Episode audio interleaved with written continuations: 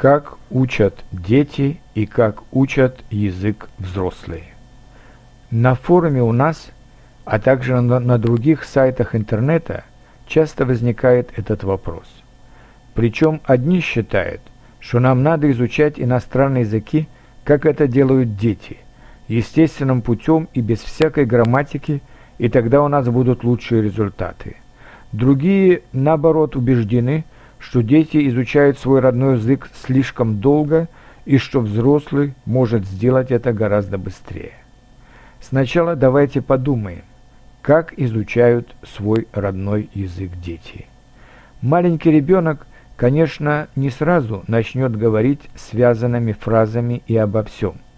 Сначала он долго прислушивается к речи других людей и прежде всего своих родителей, потом постепенно начинает узнавать отдельные слова и небольшие фразы и чувствовать более или менее приблизительно их значение. Например, «А теперь пойдем гулять», и потом ребенка выносят на улицу. Значит, гулять что-то связанное с улицей. Или «надо покушать», и потом его начинают кормить, значит, покушать что-то связанное с едой. Или «пора спать», и его кладут на кровать, значит, «пора спать» – это что-то связанное с кроватью и последующим сном.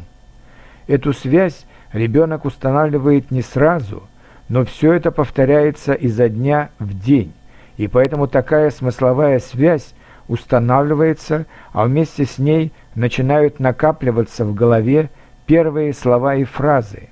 В конце концов, ребенок сам начинает пытаться воспроизводить эти первые слова в самой простой форме.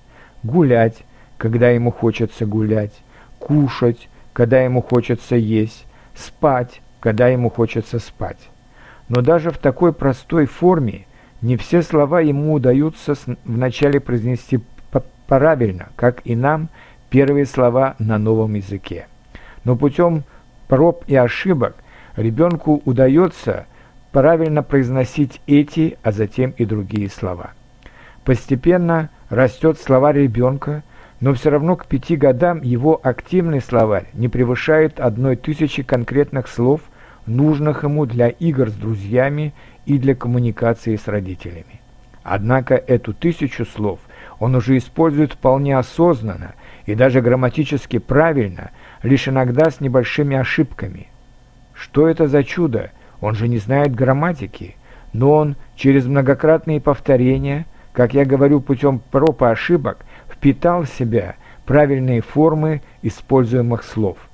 Они стали частью его сознания или даже подсознания, и поэтому такое абсолютное впитывание лексики, произношения и грамматических структур на подсознательном уровне мы называем родным языком. Ребенку для этого необходимо несколько лет постоянных повторений, постоянных проб и ошибок, Взрослому необходимо не меньше времени, если он хочет, чтобы его второй язык был на уровне его родного языка. Но взрослый может гораздо скорее достичь среднего уровня овладения языком, потому что у взрослого, кроме метода проб и ошибок, есть и другие методы – чтения, письма, а также логического понимания грамматических структур. Это ускоряет его работу, но это все равно не дает ему той естественности и уверенности, с которой говорят дети, пусть и на ограниченное количество тем. Кроме того, впитанные в детстве звуки нашего родного языка мешают нам овладеть стопроцентным естественным произношением на иностранном языке, в каких-то случаях наша речь все равно будет все-таки выдавать иностранца. И только особо одаренные люди, либо люди, проживающие в стране нового языка многие годы, смогут полностью погрузиться в звуки и лексические и грамматические структуры этого второго языка на подсознательном уровне и уже ничем не отличаться от носителя языка. Но это не так страшно, если вы какие-то звуки произносите не совсем правильно или делаете небольшие грамматические или стилистические ошибки. В любом случае, при вполне логическом и сознательном изучении вы будете понимать носителя языка, и вас будут понимать, что вам нужно еще. И потом, У взрослого человека есть поле, на котором ребенку с ним не сравнится. Это поле абстрактной мысли, философии, рассуждений.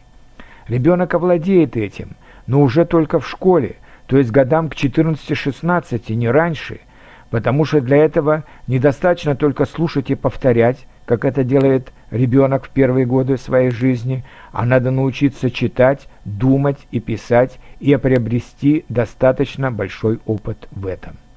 Поэтому вам, как взрослому, конечно, важно не только слушать и говорить, но и читать, думать над прочитанным, уметь пересказывать и писать, так скорее вы овладеете языком, используя более широкие, чем у ребенка, возможности.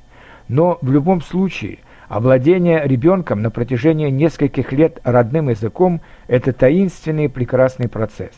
Овладение взрослым, вторым, третьим и так далее языками – это более понятный, но тоже прекрасный процесс, потому что вместе с новым языком он раскрывает перед этим взрослым новые горизонты культуры и человеческого общения.